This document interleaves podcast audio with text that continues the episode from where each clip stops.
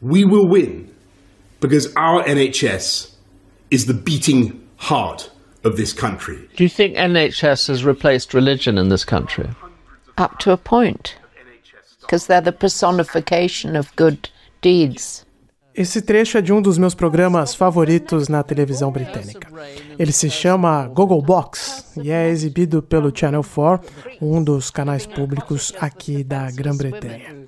A premissa do programa é muito simples e talvez por isso seja genial, pelo menos para mim. Basicamente, eles filmam famílias de diversas partes da Inglaterra. Pessoas de diferentes classes sociais, numa tentativa de representar toda a diversidade do país. E essas famílias estão sentadas em frente às suas televisões, assistindo aos programas que passam durante a semana. Shut up, you. Nesse trecho específico, o casal Giles e Mary comenta o discurso do primeiro-ministro Boris Johnson assim que ele recebeu alta.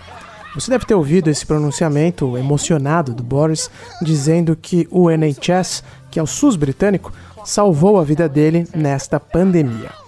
O Giles então pergunta para a esposa se ela acha que o NHS tomou o lugar da religião aqui na Grã-Bretanha.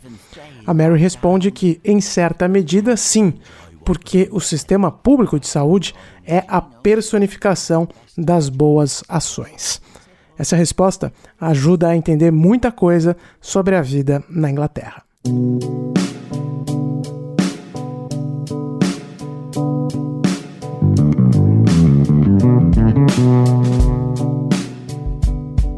Sou Ulisses Neto e esse é o podcast Londres Real, um programa semanal gravado direto da capital britânica. O assunto deste episódio é A Vida na Inglaterra, parte 2. Parte 2 de 3, eu deveria dizer, porque vocês mandaram muitas perguntas pelo Instagram para este singelo podcast. Muito obrigado a todos que escreveram ou mandaram áudios por DM no arroba Londres Real. A variedade dos assuntos é muito boa e eu gostaria de continuar esse episódio de onde nós paramos na primeira parte. Na semana passada eu falei muito sobre como os empregados aqui na Grã-Bretanha não contam com várias benesses que a CLT oferece aí no Brasil. Bem, isso é verdade. Mas o que também é verdade é que o estado de bem-estar social aqui no Reino Unido é algo que um brasileiro sequer poderia sonhar principalmente aqueles, poucos, felizmente, que ainda torcem o nariz para o Bolsa Família até hoje.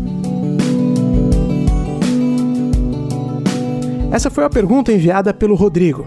Ele escreveu o seguinte: Seria interessante falar sobre o welfare state vigente no Reino Unido em tempos de Estado mínimo e crise do capitalismo. Pois é, Rodrigo, essa história de Estado mínimo não existe tanto por aqui e acho que agora que o mercado de trabalho foi virtualmente estatizado pelo coronavírus, ninguém terá a ousadia de levantar esse debate durante um bom tempo. Mas para dar um pouco mais de contexto, a gente precisa voltar lá para o ano de 2010, quando os conservadores retomaram o poder depois de mais de uma década. Here he is, our new Prime Minister. Her Majesty the Queen form a new government, and I have accepted. Before I talk about that new government, let me say something about the one that has just passed. Naquele ano, poucos meses antes de eu me mudar para cá, a Grã-Bretanha vivia um momento de grave crise financeira. Vocês se lembram? Os conservadores formaram um governo de coalizão com os liberais democratas no objetivo de reformar o sistema político e reativar a economia. A primeira ambição ficou no campo da ilusão. O sistema político britânico segue rigorosamente o mesmo, se não pior.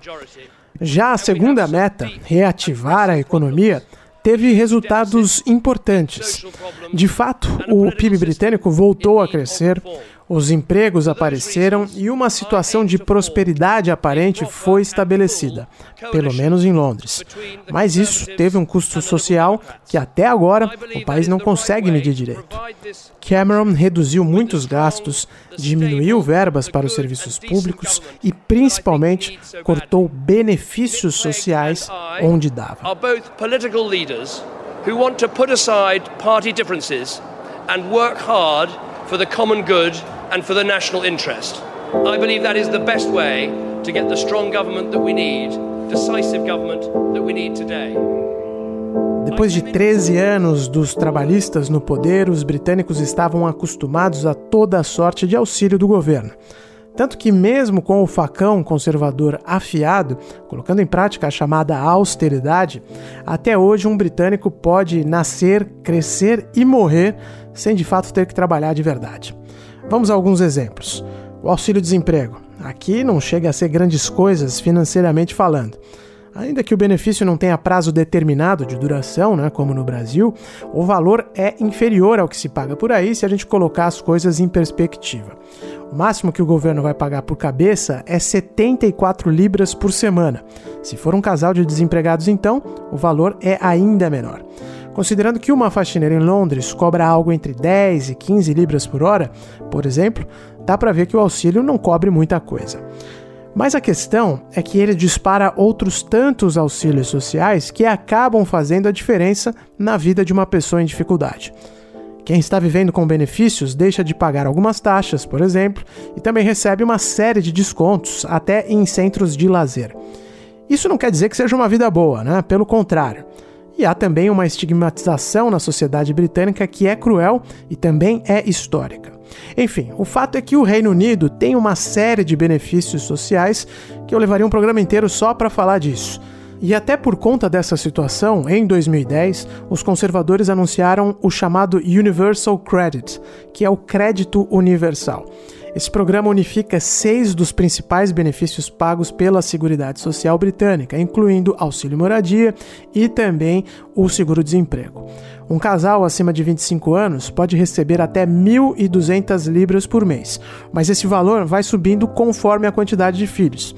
Aqui em Londres, o teto que o governo paga por ano em benefícios é de 23 mil libras se a pessoa estiver em um casal com filhos. É uma renda que permite viver com algum nível de dignidade, sem nenhum luxo, mas com dignidade, sobretudo se a gente comparar com a realidade aí do Brasil.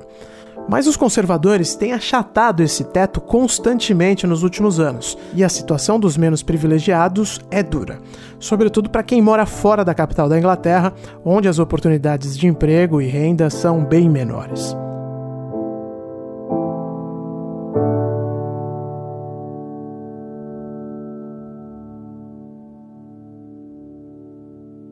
Isso também nos leva a outra pergunta muito importante enviada pelo Celo Elias.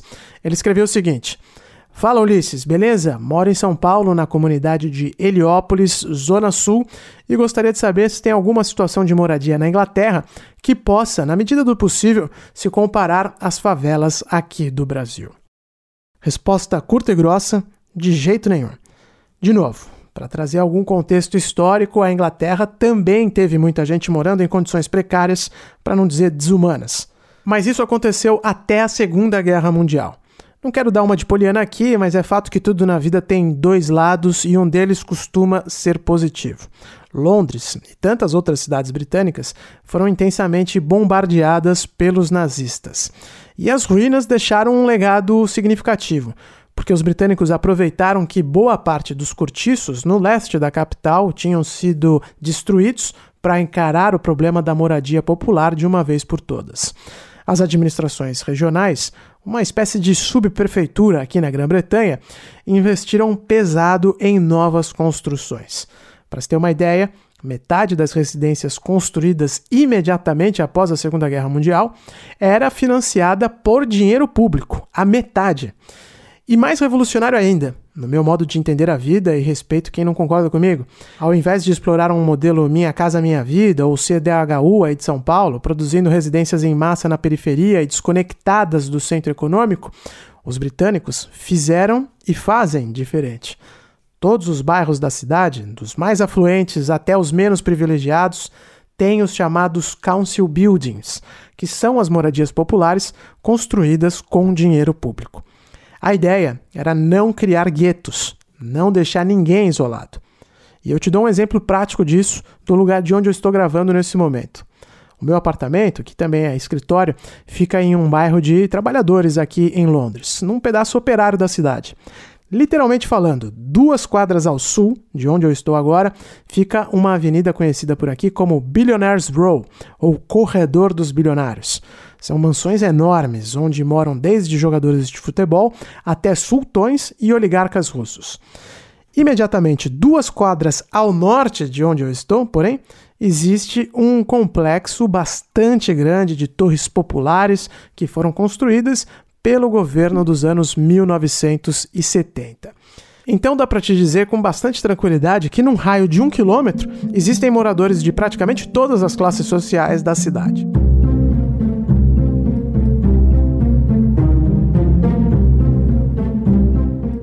Esse projeto de construção de moradias populares em massa seguiu firme por algumas décadas aqui na Inglaterra.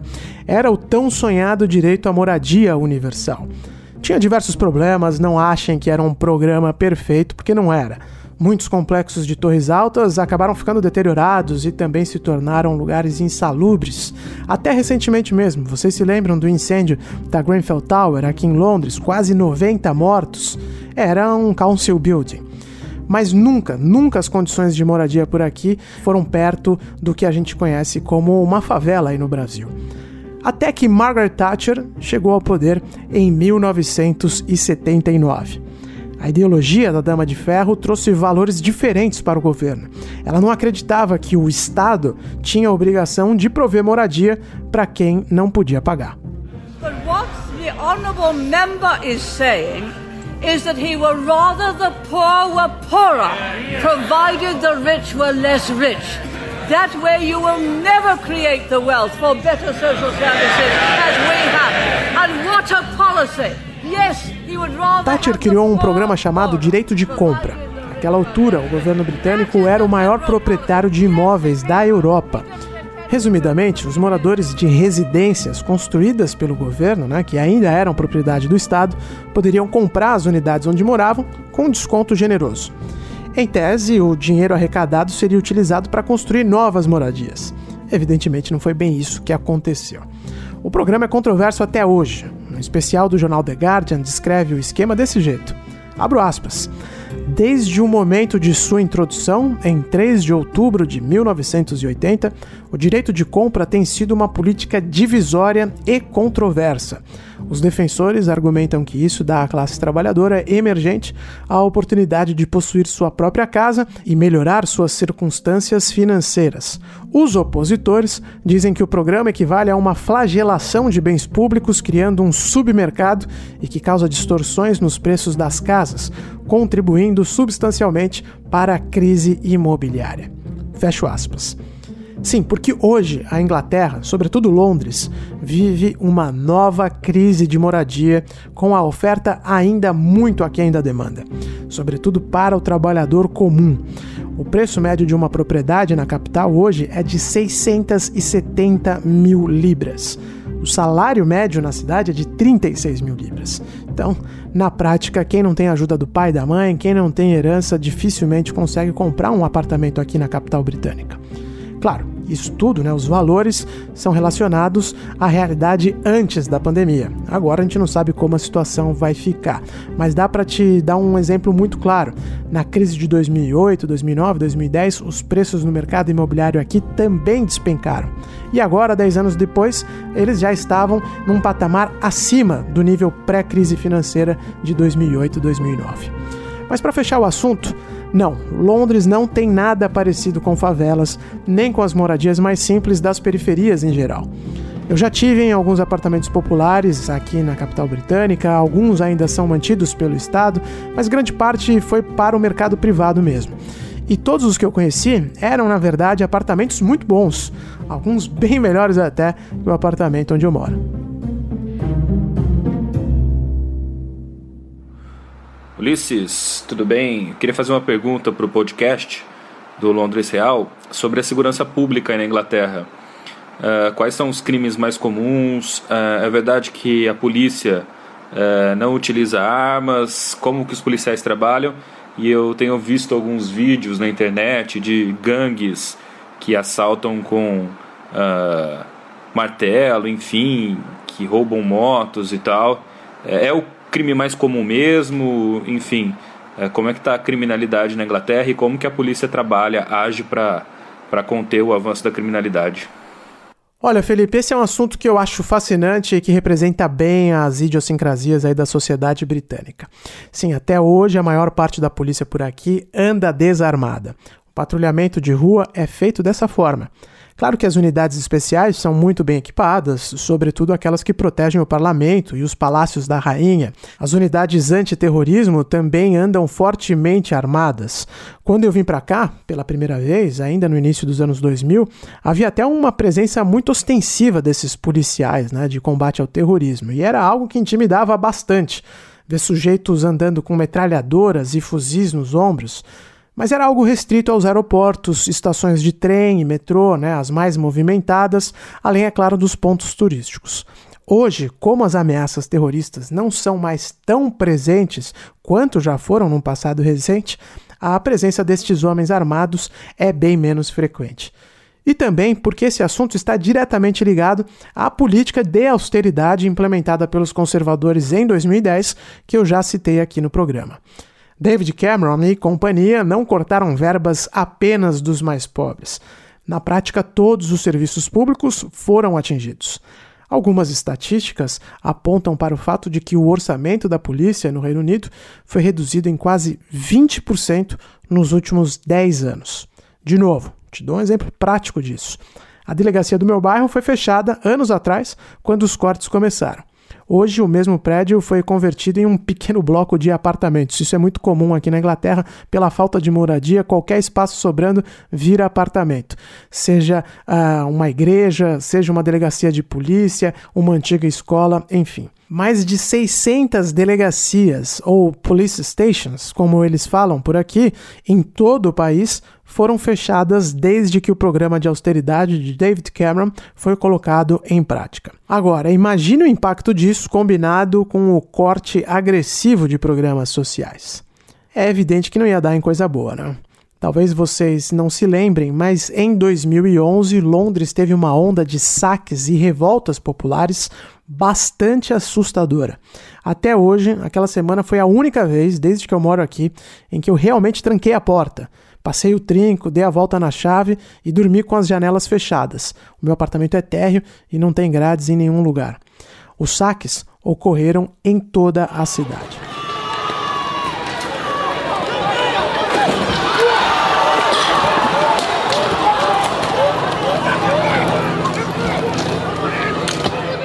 To begin with, the police had the resource and resolve to disperse the rioters.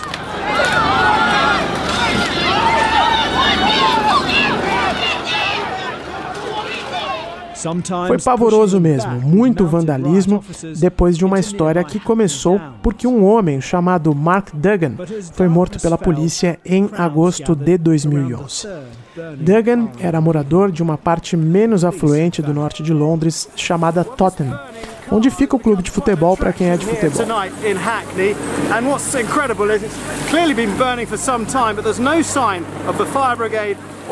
Ele era acusado pela polícia de integrar uma gangue local e de ter relação com o tráfico de drogas, e por isso estava sendo monitorado por policiais de um grupo de elite. Segundo a versão oficial, Duggan conseguiu uma pistola com um contato do bairro e 15 minutos depois, o carro onde ele estava foi interceptado pelos policiais. Na abordagem, ele teria sacado a arma, essa versão é contestada por algumas testemunhas e parentes dele, e na sequência, a polícia disparou até que Duggan morresse ali mesmo. Santander Bank was smashed into. And then finally, the police arrived. Este caso, que para parte considerável da comunidade tratava-se de mais um ato de violência policial e discriminação, Duggan era de origem negra, desencadeou os distúrbios de 2011. Os conflitos começaram em Tottenham, mas rapidamente se espalharam e virou um grande pandemônio, literalmente falando. Mas a resposta do governo também foi pesadíssima. Em poucos dias, a polícia prendeu centenas de jovens que participaram dos saques, dos atos de vandalismo, das depredações do comércio. Uma espécie de tribunal de exceção foi montado aqui em Londres para julgar os presos em questão de horas. Além de meses presos no regime fechado, outra condenação comum era expulsar das residências de moradia popular as famílias inteiras de quem se envolveu nos tumultos. Foi um capítulo tão traumático para os londrinos que até hoje o assunto foi meio que empurrado para debaixo do tapete. Não se fala muito disso. Ano que vem, com a efeméride dos 10 anos, é possível que o tema volte à tona. Eu prometo fazer um Londres Real mais detalhado sobre o assunto. O fato é que tudo isso está relacionado com o tráfico de drogas, que é um problema grave aqui na capital britânica.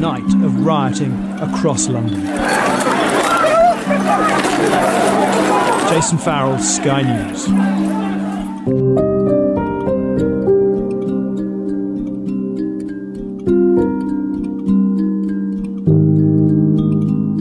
Como vocês sabem, a venda de armas é absolutamente proibida por aqui, somente aqueles que têm licença para caçar conseguem comprar armas específicas. Então, a maior parte dos crimes é mesmo realizada com facas, também com machados e objetos do tipo. Assaltos acontecem, mas não são frequentes. E algumas armas de fogo entram aqui contrabandeadas também. Mas o grande problema mesmo são as facas. A violência urbana tem aumentado de forma assustadora em Londres e ainda assim não é nada comparado ao que nós brasileiros estamos habituados. Vou colocar as coisas em perspectiva. Ano passado ocorreram 149 homicídios em Londres, maior número dos últimos 10 anos. A cidade de São Paulo, por exemplo, teve 650 vítimas de homicídio em 2019. Repetindo então, 149 homicídios em Londres contra 650 homicídios dolosos em São Paulo no ano de 2019. Isso nos leva à última pergunta deste episódio, enviada pela Natália. Ela escreveu o seguinte: Que tal fazer um comparativo do estilo de vida do Reino Unido com o Brasil? Na Europa se dá valor às coisas completamente diferentes, como cultura, bem-estar social, transporte público de qualidade. Religião não influencia tanto na vida das pessoas, as pessoas mais livres e o espaço público bem mais democrático. O Júnior, que é da cidade de Suzano, também pediu para que eu falasse um pouco sobre a religiosidade do país.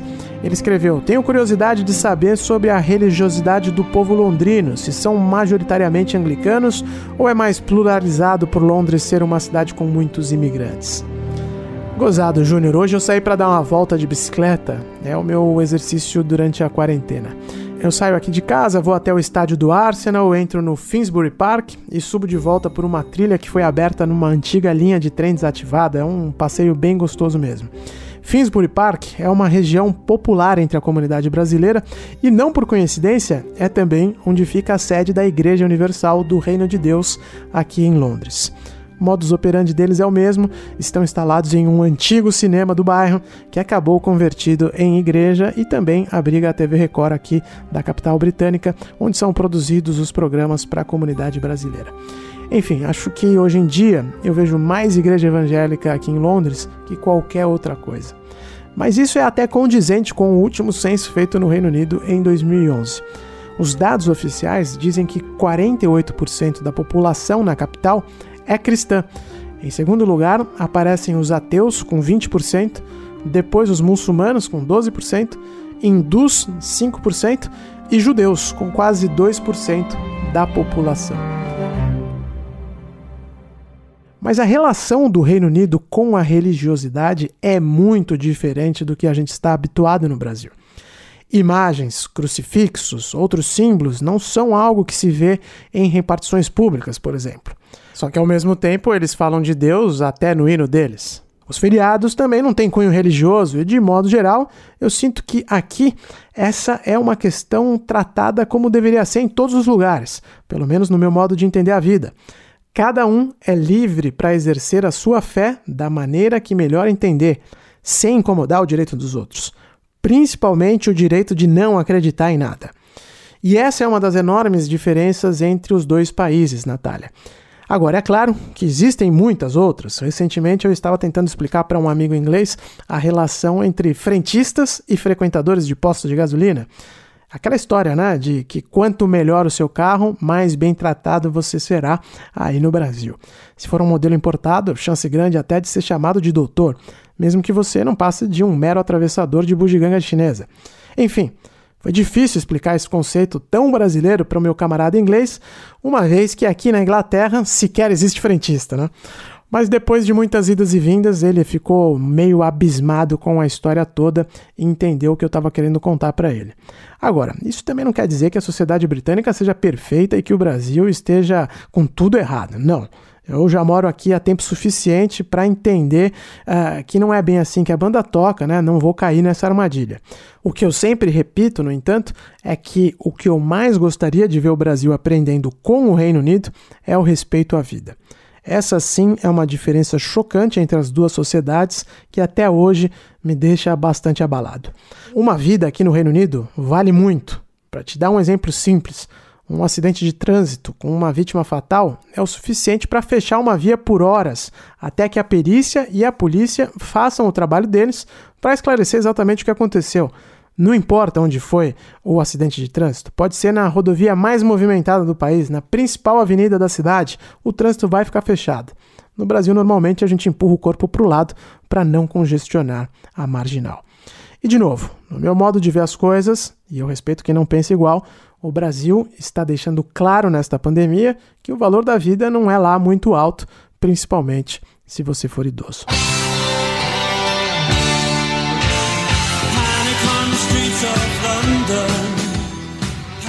Enfim, este foi o episódio do Londres Real desta semana. Na próxima sexta-feira eu vou responder a última rodada de perguntas e vai ser um programa mais leve, eu prometo. Aqui alguns assuntos que a gente vai tratar. Cara, eu queria saber como é a relação da sociedade britânica com arte.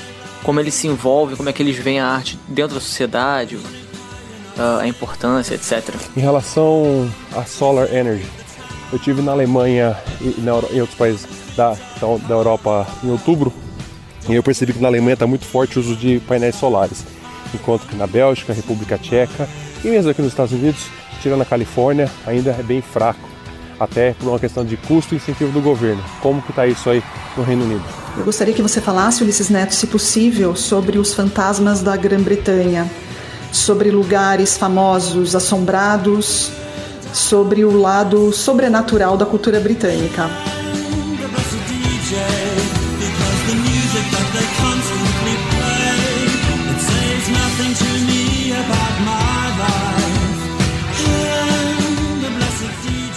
É isso, até a parte 3 sobre a vida na Inglaterra no podcast Londres Real, uma produção da Jovem Pan na capital britânica. Não esqueçam de seguir o podcast lá no Instagram, arroba Londres Real.